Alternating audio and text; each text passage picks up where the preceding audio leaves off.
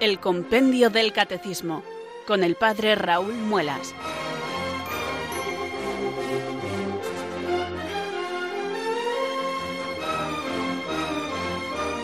Muy buenas tardes, queridos oyentes de Radio María. Son las cuatro, una hora menos en Canarias. Comienza una nueva edición del Compendio del Catecismo. Reciban un saludo muy cordial del Padre Raúl Muelas, que una semana más les habla desde estos micrófonos de Radio María. Bienvenidos, amigos.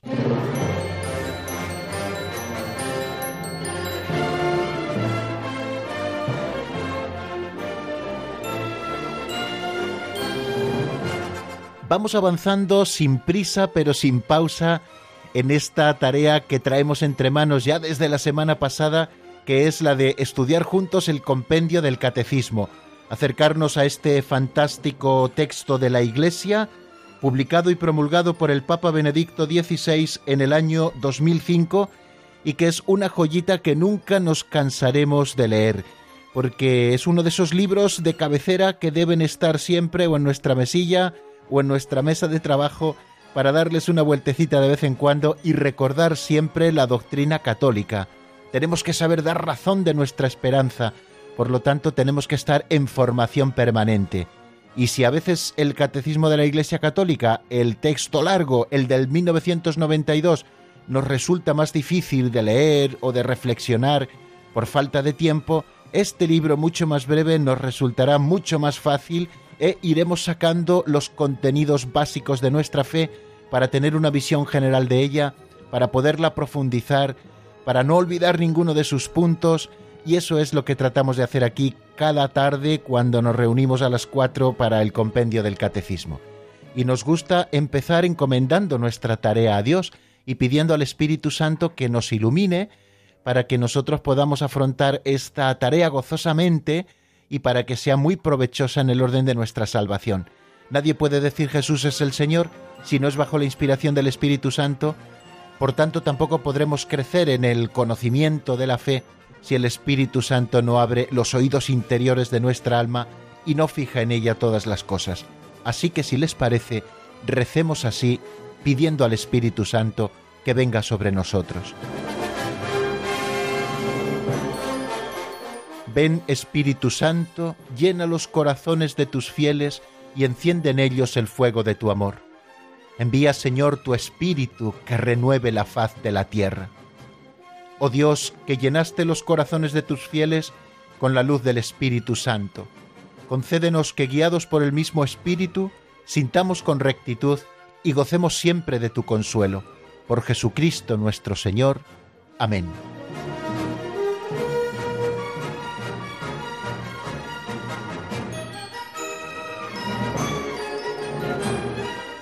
y después de la oración ya nos vamos aprendiendo el esquema, viene la pincelada, una pincelada de sabiduría evangélica.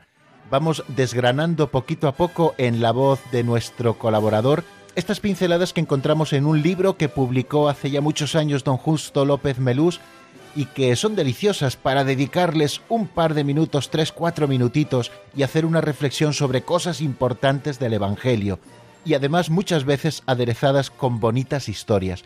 Vamos a escuchar la pincelada de hoy que se titula Los dos amores.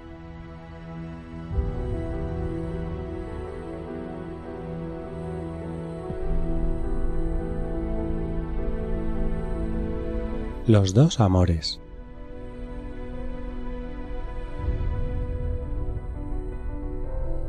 Jesucristo ha unido inseparablemente el amor a Dios con el amor al prójimo. No hay verdadero amor de Dios si no se ama eficazmente, si no se hace justicia al prójimo. Cristo se solidariza con los pobres y los oprimidos, a quienes hace sus hermanos preferidos. Una injusticia cometida contra cualquier persona es una bofetada que golpea el rostro de Cristo. Un cristiano sin dimensión vertical perdería su sal pero un cristianismo que escapara a sus responsabilidades con las personas sería un rechazo de la encarnación. El que rehúse prácticamente tomar responsabilidades respecto a los desheredados es tan culpable de herejía como los que rechazan tal o cual artículo de fe.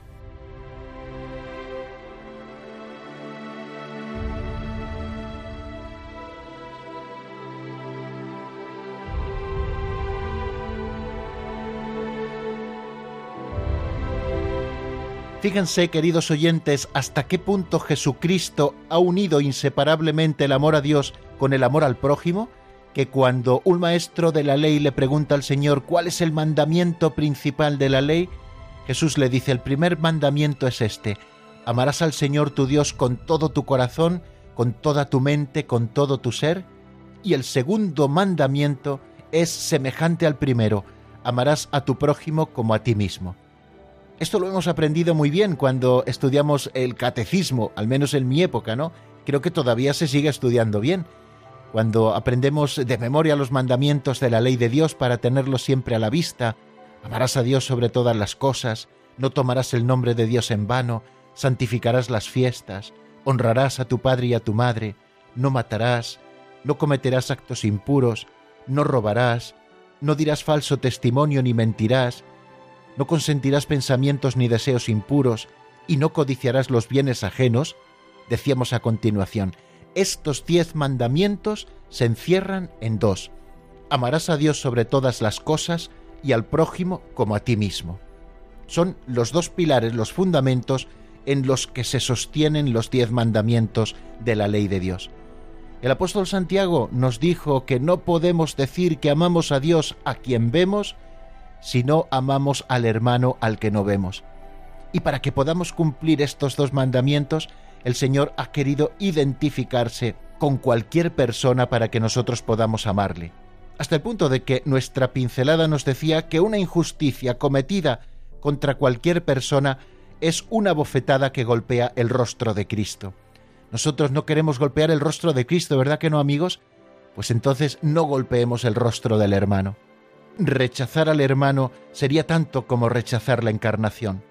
Responsabilicémonos del hermano, especialmente de aquellos que más padecen, para que no seamos culpables de la herejía de la falta de amor.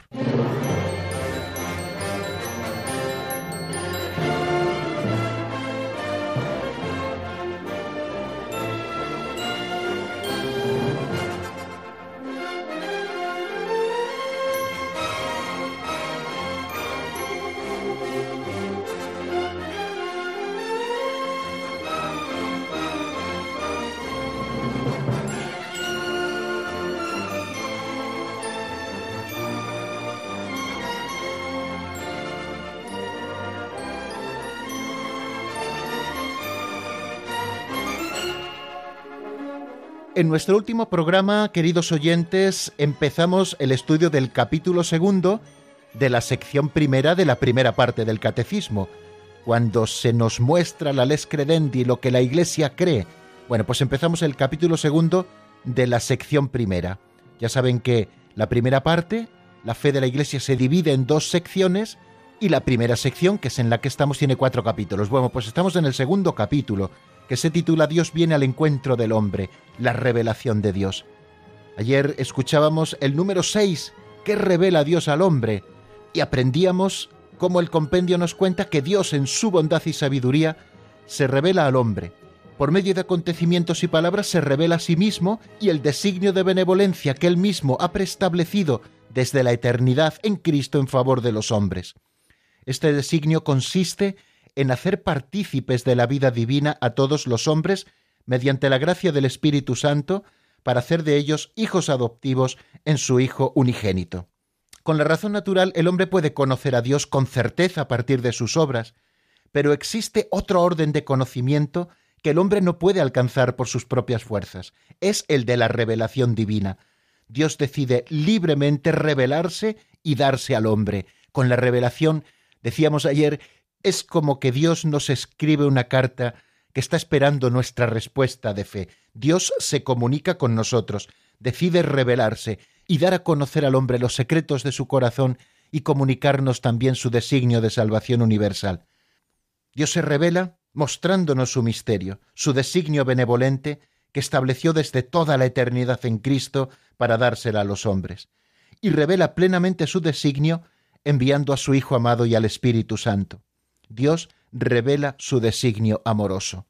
Ayer también estudiábamos cómo Dios quiere comunicar su propia vida divina a los hombres que libremente ha creado para hacer de ellos hijos adoptivos en su Hijo Jesucristo. Y al revelarse, Dios nos hace capaces de responderle, de conocerle y de amarle mucho más allá de lo que nosotros seríamos capaces por nuestras propias fuerzas. La revelación de Dios se ha hecho por acciones y palabras. ¿Recuerdan el término latino gestis verbisque? Pues acciones y palabras íntimamente ligadas entre sí y que se esclarecen mutuamente. Este designio comporta una pedagogía divina particular. Dios se comunica gradualmente, por etapas. La plenitud de esta revelación está en la persona y misión del Verbo encarnado, que es Jesucristo. Y recuerden cómo decíamos ayer que explicaba San Ireneo de León esta pedagogía de irse revelando poco a poco a los hombres. San Ireneo habla de un mutuo acostumbrarse de Dios al hombre. Dios no fuerza, sino que propicia ese mutuo acostumbrarse de Dios al hombre. Y también comenzábamos ayer a estudiar el número siete, cuáles son las primeras etapas de la revelación de Dios. Bueno, con este número seguiremos hoy, pero ayer ya dijimos algunas cosas, que la primera, primerísima etapa, o quizá el prólogo de la revelación de Dios, es la creación misma, cómo Dios nos habla de sí a través de sus obras, las que Él ha ido creando.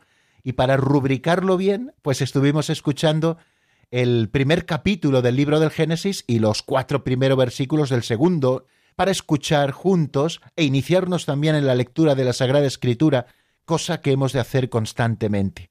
La catequesis no solo es formación intelectual, sino que la catequesis también ha de ser iniciación a la oración, iniciación a la lectura de la palabra de Dios, iniciación a la celebración de los sacramentos, iniciación a la vida de la caridad. La catequesis es ese tiempo en el que de manera sistemática la Iglesia nos enseña a vivir cristianamente. Y desde aquí, queridos amigos, afrontamos nuestra tarea de hoy.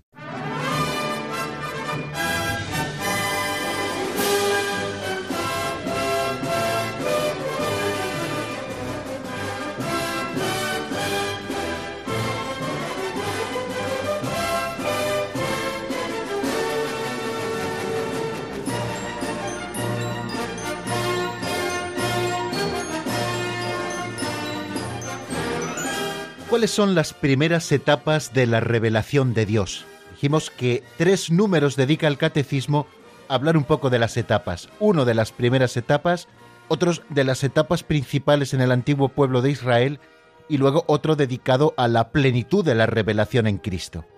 Ayer empezamos a estudiar ya este número 7, pero vamos a volver a escucharlo en la voz de Marta Jara Martínez.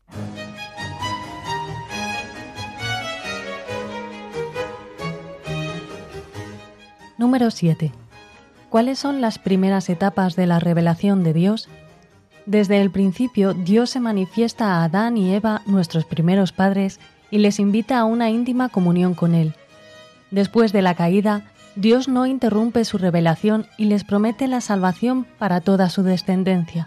Después del diluvio, establece con Noé una alianza que abraza a todos los seres vivientes.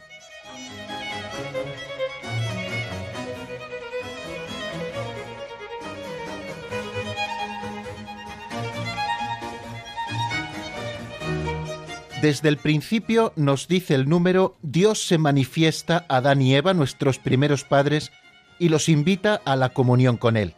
Después de la caída, Dios no interrumpe su revelación y les promete la salvación para toda su descendencia. Y después del diluvio, establece con Noé una alianza que abraza a todos los seres vivientes. Bueno, ayer cuando empezamos a explicar este número, les dije que como que lo dividiría en cuatro partes. Una era desde el principio, que ya la explicamos ayer, que desde el principio, cuando Dios crea, ya se revela. Eh, la siguiente parte es Dios se manifiesta a Adán y Eva, nuestros primeros padres, y les invita a la comunión con Él. La tercera idea o tercera parte que vamos a comentar es que después de la caída Dios no interrumpe su revelación y les promete la salvación para toda su descendencia. Y por último, hablaremos de la alianza en Noé con todas las naciones que Dios hace y que pueden encontrar en el capítulo 9 del libro del Génesis. Bueno, pues vamos un poquito por partes. Eh, desde el principio ya lo tenemos visto, desde ayer, cuando leímos la página preciosa del primer relato de la creación que aparece en el Génesis, capítulo primero. Bueno, Dios se manifiesta a Adán y Eva, nuestros primeros padres, y les invita a la comunión con Él. Tal y como nos lo relata el libro del Génesis, Adán y Eva son colocados en ese jardín del Edén que Dios hace, y como aparece también en el propio texto, dice que Dios solía pasear cada tarde para recibir la brisa y para estar con Adán. Nos habla esta relación especial de el hombre y la mujer con Dios, de ese estado de gracia y de santidad originarios con los que fueron creados. Si Dios tiene un plan para el hombre, le hace capaz de él y quiere compartir con él su vida bienaventurada, contemplamos en la escritura a Adán y Eva en estado de amistad con Dios. Y es que desde el origen Dios se da a conocer. Dios, creando y conservando todas las cosas, da a los hombres un testimonio perenne de sí mismo en todas las cosas creadas. Además, abre un camino de conocimiento mayor, manifestándose personalmente a nuestros primeros padres desde el principio, y les invita a una comunión íntima con Él, revistiéndolos de ese estado de gracia y de justicia originarios del que les hablaba. Pero hay un acontecimiento de consecuencias desastrosas para el hombre que rompe con ese estado de amistad y de intimidad originaria del hombre con Dios. Es el pecado original. Dios había dicho a nuestros primeros padres podéis comer de todos los árboles, excepto de este árbol del conocimiento del bien y del mal. La mujer y el hombre fueron tentados por la serpiente y desobedecieron a Dios. Recordemos cómo nos lo cuenta el capítulo 3 del libro del Génesis.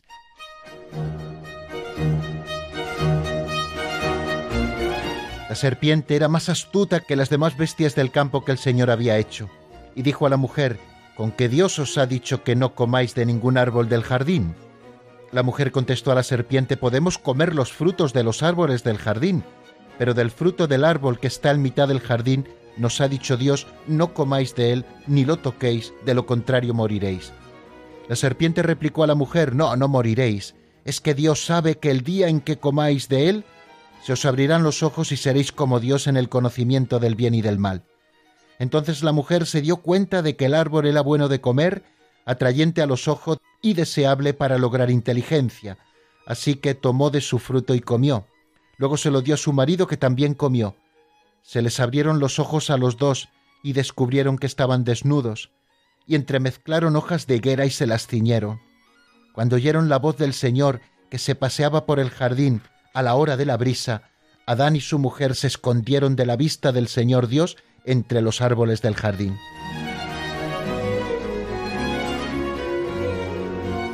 La desobediencia voluntaria a Dios rompe con ese estado de justicia originaria. El hombre descubre su desnudez y se aparta de Dios, se esconde de Dios. Ese pecado de origen supone la ruptura con Dios. Tiene una serie de consecuencias que también pueden leer en el capítulo 3, pero la principal que aparece es que ambos, Adán y Eva, fueron expulsados del jardín del Edén, fueron expulsados del paraíso, de ese estado de justicia originaria, porque ellos mismos así lo decidieron, quebrantando la ley de Dios. Eso es el pecado, ruptura con Dios, ruptura con nosotros mismos, ruptura con nuestros semejantes, ruptura también con la naturaleza que nos rodea. Pero Dios no se olvidó del hombre ni le maldijo. Desde ese primer momento ya Dios anuncia lo que se ha llamado el protoevangelio. Lo leemos en el capítulo 3 del libro del Génesis, versículo 15. Pongo hostilidad entre ti y la mujer, le dice el Señor a la serpiente entre tu descendencia y su descendencia. Esta te aplastará la cabeza cuando tú la hieras en el talón.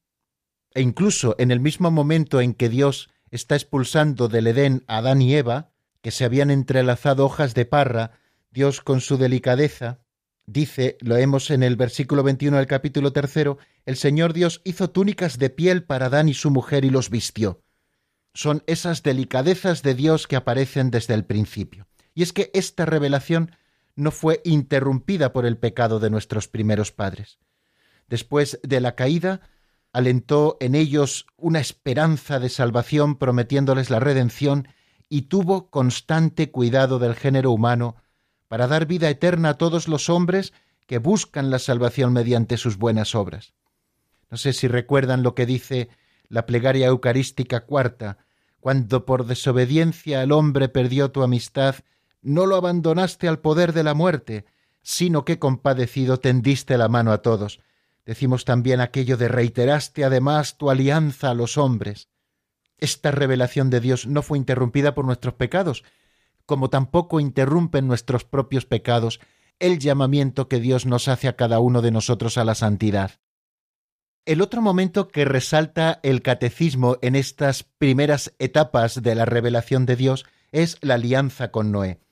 ¿Qué nos cuenta la escritura que ocurrió después de ser expulsados Adán y Eva del paraíso? Viene la historia de Caín y Abel en el capítulo cuarto, en el capítulo cinco se nos habla de los descendientes de Adán, y en el capítulo seis se nos habla de la corrupción de la humanidad.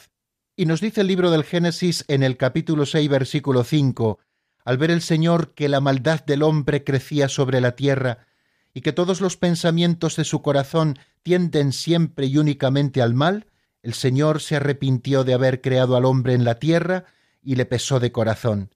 Dijo pues el Señor, voy a borrar de la superficie de la tierra al hombre que he hecho, junto con los cuadrúpedos, reptiles y aves del cielo, pues me pesa haberlos hecho pero Noé obtuvo el favor del Señor.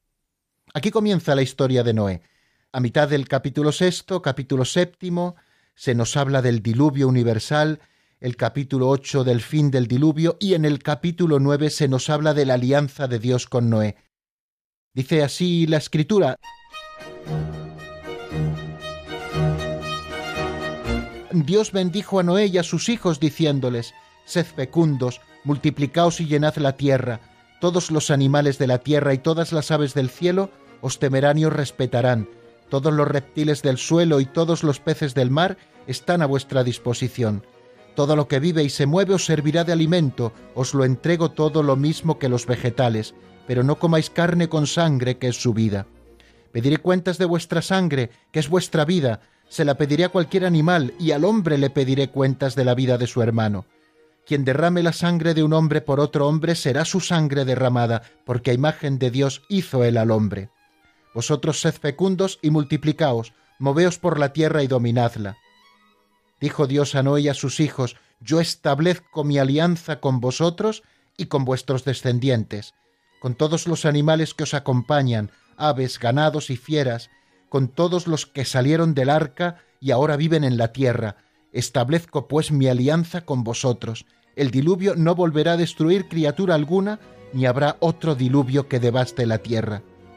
Y añadió Dios, esta es la señal de la alianza que establezco con vosotros y con todo lo que vive con vosotros para todas las generaciones. Pondré mi arco en el cielo como señal de mi alianza con la tierra. Cuando traiga nubes sobre la tierra, aparecerá en las nubes el arco, y recordaré mi alianza con vosotros y con todos los animales, y el diluvio no volverá a destruir los vivientes. Aparecerá el arco en las nubes, y al verlo recordaré la alianza perpetua entre Dios y todos los seres vivientes, todas las criaturas que existen sobre la tierra. Aún dijo Dios a Noé, esta es la señal de la alianza que establezco con toda criatura que existe en la tierra. aunque vayamos un poquito más lento, permítanme por favor que lea estos trocitos de la escritura para no solamente glosarlos, sino que nos enfrentemos, que escuchemos la palabra de Dios, que siempre es viva y eficaz en el corazón del hombre, que la escucha como tierra buena, dispuesto a coger la semilla. Bueno, la alianza con Noé. Rota la unidad del género humano por el pecado, Dios decide desde el comienzo salvar a la humanidad a través de una serie de etapas. Bueno, la alianza con Noé supone la primera etapa de la economía divina con las naciones, es decir, con los hombres agrupados según sus países, cada uno según su lengua y según sus clanes. Este orden cósmico, social y religioso de la pluralidad de las naciones, nos dice el Catecismo de la Iglesia Católica, está destinado a limitar el orgullo de una humanidad caída que, unánime en su perversidad, quisiera hacer de sí misma su unidad a la manera de Babel. Las amenazas a esta economía aún no definitiva que Dios establece con Noé y sus descendientes son las de siempre, el pecado, el politeísmo, la idolatría de las naciones y del jefe. Y sin embargo, a pesar de la infidelidad de los hombres agrupados en naciones con los que Dios había hecho una alianza en Noé, sin embargo digo, esa alianza con Noé permanece en vigor mientras dura el tiempo de las naciones hasta la proclamación universal del Evangelio. Dentro de todo este periodo de la primera parte de la revelación, la Biblia venera algunas grandes figuras de las naciones, por ejemplo, Abel el justo, o el rey sacerdote Melquisedec, figura de Cristo, o los justos Noé, Daniel, Job. De esta manera, la Escritura expresa qué altura de santidad pueden alcanzar los que viven según la alianza de Noé en la espera de que Cristo reúna en uno a todos los hijos de Dios dispersos. Bueno, vamos a detenernos un ratito en nuestra explicación para escuchar un tema que se titula Talita Cum, es de Aikarin y está sacado del álbum Con él empezó la fiesta.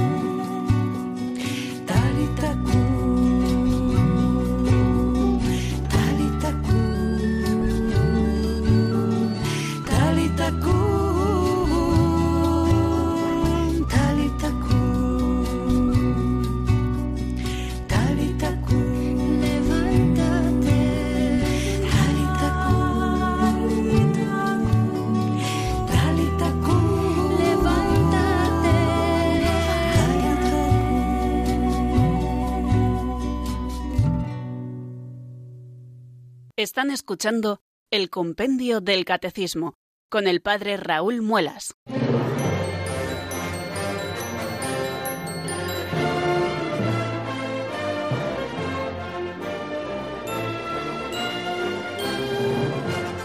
Al mirar el reloj y ver que son las cuatro y media, me doy cuenta, queridos amigos, de que estamos cayendo en una tentación, que es la de detenernos demasiado.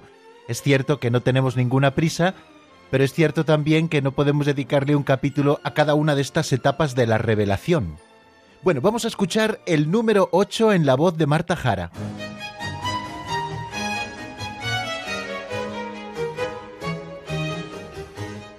Número 8. ¿Cuáles son las sucesivas etapas de la revelación de Dios? Dios escogió a Abraham llamándolo a abandonar su tierra para hacer de él el padre de una multitud de naciones y prometiéndole bendecir en él a todas las naciones de la tierra. Los descendientes de Abraham serán los depositarios de las promesas divinas hechas a los patriarcas. Dios forma a Israel como su pueblo elegido, salvándolo de la esclavitud de Egipto, establece con él la alianza del Sinaí y le da su ley por medio de Moisés. Los profetas anuncian una radical redención del pueblo y una salvación que abrazará a todas las naciones en una alianza nueva y eterna. Del pueblo de Israel, de la estirpe de David, nacerá el Mesías, Jesús.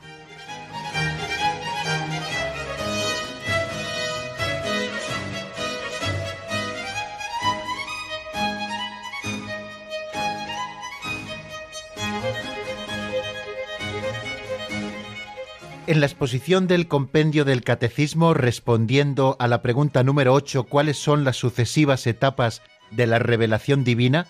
Después de aquellas primeras que ya hemos comentado, el texto del compendio recoge como cinco etapas. La primera es Abraham, la segunda son los descendientes de Abraham, la tercera es cuando Dios forma a Israel como su pueblo elegido, la cuarta es los profetas que anuncian la redención y la quinta es que de la estirpe del rey David nació Jesucristo el Señor. Bueno, la primera es, por lo tanto, Abraham. Dios elige a Abraham.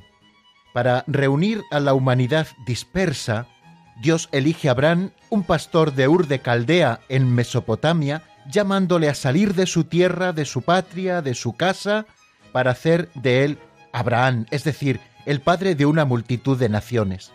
Así lo leemos al comienzo del capítulo 17 del libro del Génesis. Cuando Abraham tenía 99 años, se le apareció el Señor y le dijo, Yo soy Dios Todopoderoso, camina en mi presencia y sé perfecto. Yo concertaré una alianza contigo, te haré crecer sin medida. Abraham cayó rostro en tierra y Dios le habló así, Por mi parte, esta es mi alianza contigo, serás padre de muchedumbre de pueblos, ya no te llamarás Abraham, sino Abraham, porque te hago padre de muchedumbre de pueblos. Te haré fecundo sobremanera, sacaré pueblos de ti y reyes nacerán de ti. Mantendré mi alianza contigo y con tu descendencia en futuras generaciones como alianza perpetua. Seré tu Dios y el de tus descendientes futuros. Os daré a ti y a tu descendencia futura la tierra en que peregrinas, la tierra de Canaán, como posesión perpetua, y seré su Dios. Dios le llama a salir a una tierra nueva, a ponerse en camino dejando la seguridad de unos pastos y de una tierra en los que Abraham había echado raíces. Abraham deposita la confianza en Dios obedeciendo la llamada que le convierte en peregrino de una tierra desconocida, fiándose de la palabra que Dios le da. Por la fe, Abraham al ser llamado por Dios, obedeció y salió para el lugar que había de recibir en herencia, y salió sin saber a dónde iba, como nos recuerda la carta a los hebreos. Esta es la fe, la mirada que va más allá de lo inmediato, porque se ha sentido la llamada de un Dios que se insinúa como amigo y salvador. La vocación de Abraham fue una llamada al nomadismo, sal de tu tierra, a una esperanza que habría de ser el alimento de todo un pueblo, el pueblo de Israel, el cual pasará la historia precisamente como el pueblo de la esperanza. Dios promete a Abraham que un nacido de sus entrañas y del vientre estéril de su mujer le dará una descendencia superior al número de las estrellas del cielo. Dios le da un signo que desde el punto de vista humano le ofrece la garantía de que es Dios mismo el que le habla. No son imaginaciones de Abraham. Cuando conciba a su mujer estéril a su hijo, tendrá la certeza de que era Dios el que hablaba. Y el pueblo nacido de Abraham será el depositario de la promesa hecha a los patriarcas, el pueblo de la elección, llamado a preparar un día la reunión de todos los hijos de Dios en la unidad de la Iglesia. Ese pueblo será la raíz en la que serán injertados los paganos hechos creyentes. Los patriarcas, los profetas y otros personajes del Antiguo Testamento han sido y serán siempre, como nos dice el Catecismo de la Iglesia Católica, venerados como santos en todas las tradiciones litúrgicas de la Iglesia. A Abraham y a su descendencia le promete Dios la tierra, pero le promete al mismo tiempo algo más importante, ser su Dios y el Dios de los suyos. Y desde ese momento la señal de la alianza con Dios será el rito de la circuncisión. Es signo de esta pertenencia de Israel a Dios que ha comprometido su fidelidad con los descendientes de Abraham. Pero Dios somete a Abraham también a una segunda prueba, ofrecerle el hijo de la promesa. Abraham pensaría, se está viniendo todo abajo, se está apartando Dios de su fidelidad, pero sin embargo Abraham obedece, cree y responde de nuevo a la llamada de Dios, confirmándose como padre de todos aquellos que confían en Dios hasta el fin, a pesar del curso adverso de los acontecimientos. Se convierte así Abraham para todos los creyentes en modelo en la fe. Después de Abraham, el compendio del catecismo se detiene en una segunda etapa y lo expresa así: Dios forma a Israel como a su pueblo elegido, salvándolo de la esclavitud de Egipto. Establece con él la alianza del Sinaí y le da su ley por medio de Moisés. Después de la etapa de los patriarcas, Dios constituye a Israel como pueblo, salvándolo de la esclavitud de Egipto.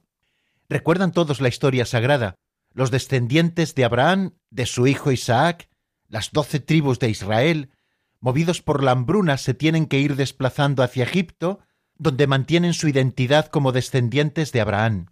Allí son sometidos a dura esclavitud por los egipcios, y Dios, que nunca abandona a su pueblo, sale de nuevo a su encuentro, eligiendo a Moisés para que conduzca al pueblo por el desierto. Dios utiliza todos los recursos de la naturaleza en favor de su pueblo en aquellas famosas plagas, y después de la última plaga, la matanza de los inocentes, el pueblo celebra la Pascua y sale de noche camino del Mar Rojo, siendo perseguido por el faraón. Dios realiza el gran milagro del Antiguo Testamento abriendo las aguas del Mar Rojo para que los descendientes de Abraham pasen por tierra seca, mientras que a los egipcios se ahogan al volver las aguas a su cauce. Cuando el pueblo comienza su larga peregrinación por el desierto, Dios hace con ellos una alianza, la alianza del Sinaí, y a través de Moisés le da su ley. ¿En qué consiste esta alianza? Esta alianza se resume en esta frase, Yo seré vuestro Dios y vosotros seréis mi pueblo. Dios vuelve a comprometer nuevamente su fidelidad y el pueblo compromete también la suya, sirviendo siempre al Señor como el pueblo de su heredad. En esta ley del Sinaí existen unas cláusulas, son los mandamientos, la ley que Dios entrega a Moisés y que hace del pueblo el pueblo más sabio entre todos los pueblos de la tierra. Dios entrega los mandamientos para que el pueblo le sirviera como al único Dios vivo y verdadero, Padre providente y juez justo, y para que esperase al Salvador prometido. El rito por el que se constituye la alianza es verdaderamente rico en simbolismo. Lo encontrarán en el libro del Éxodo capítulo 24 de los versículos 4 al 8. Nos lo cuenta así la escritura.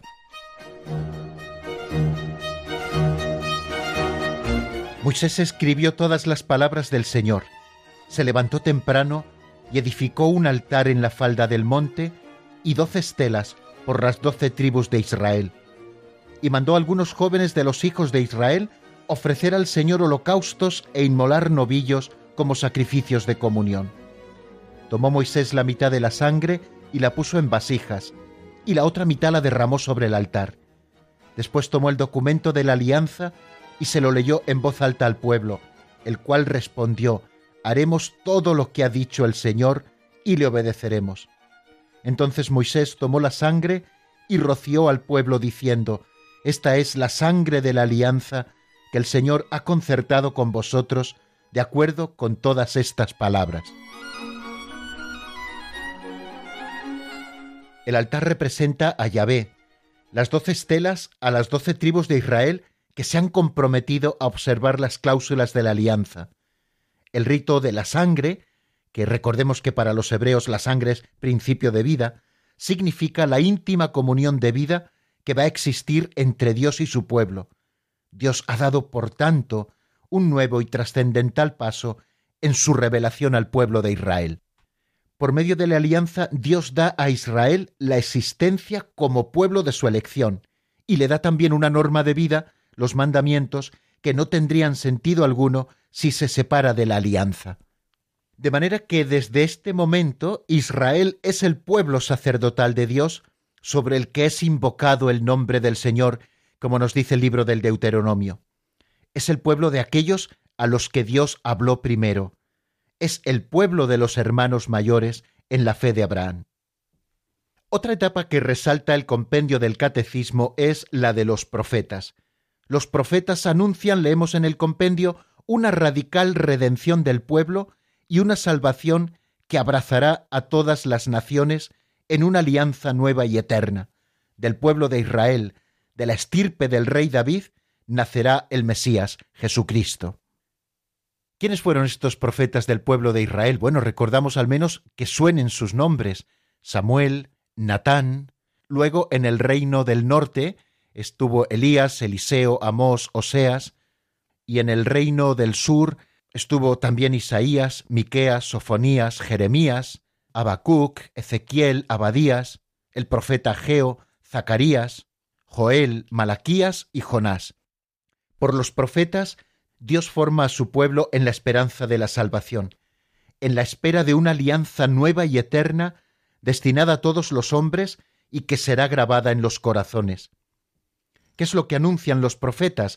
Así a modo de resumen, según lo leemos en el Catecismo de la Iglesia, pues una redención radical del pueblo de Dios, la purificación de todas sus infidelidades, habían sido muchas en la historia del pueblo, y también anuncian una salvación que incluirá a todas las naciones. Tres cosas que hemos de tener a la vista. Los profetas anuncian una redención radical del pueblo de Dios, la purificación de todas sus infidelidades y una salvación que incluirá a todas las naciones. Esta esperanza la mantendrán los pobres, los anagüín, los humildes del Señor. También nos recuerda el catecismo a las santas mujeres Sara, Rebeca, Raquel, Miriam, Débora, Ana, Judith y Esther, que conservan vivo en su corazón la esperanza de salvación de Israel de todas las mujeres que aparecen en la Escritura, la figura más pura de esta esperanza es María, Madre de Dios y Madre nuestra.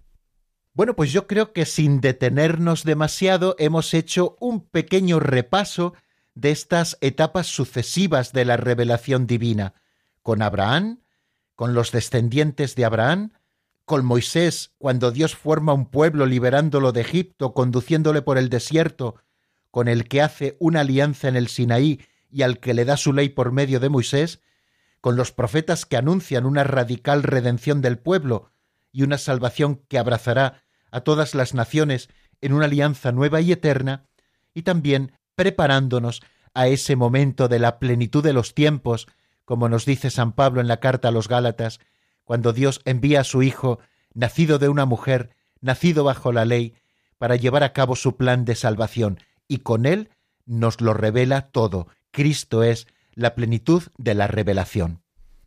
Y dicho todo esto, les propongo escuchar un tema de Irene Coronado que se titula Tenemos una herencia. Está tomado del álbum Nueva Luz. Espero que les guste.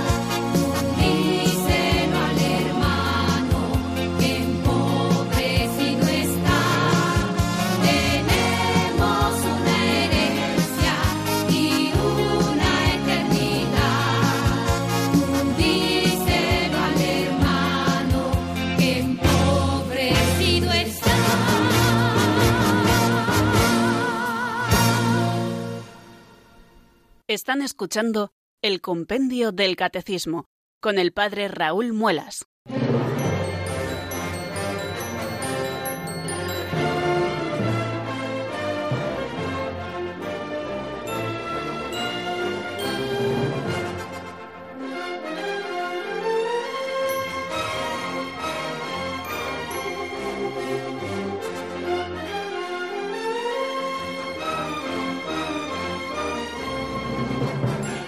Bien, como pueden ver, tampoco hoy tenemos el momento de los oyentes, seguimos en Roma, seguimos sin esa comunicación y créanme, queridos amigos, que ya lo estoy echando de menos. Así que el viernes, cuando ya esté en Talavera en mi estudio y podamos hacer las conexiones pertinentes, nos desquitamos. Les prometo que el programa será un poquito más corto para que puedan entrar más llamadas.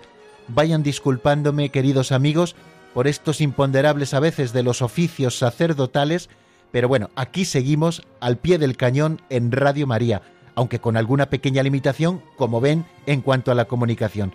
Pero aquí seguimos desarrollando el compendio del catecismo, hoy con estos dos números, el 7 y el 8.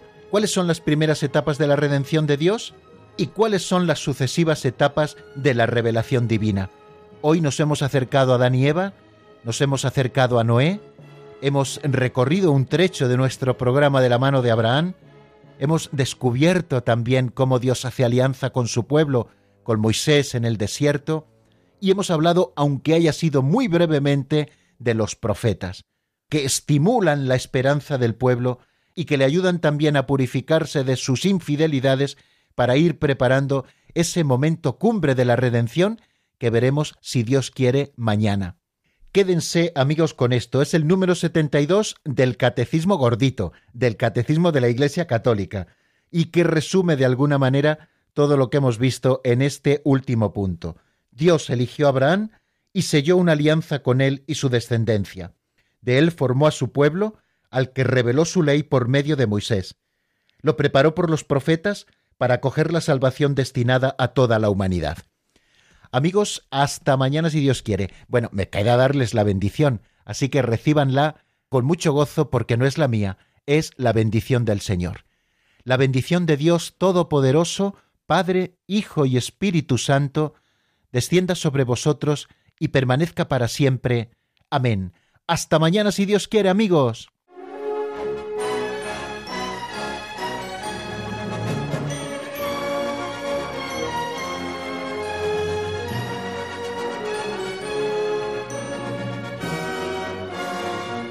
El Compendio del Catecismo con el Padre Raúl Muelas.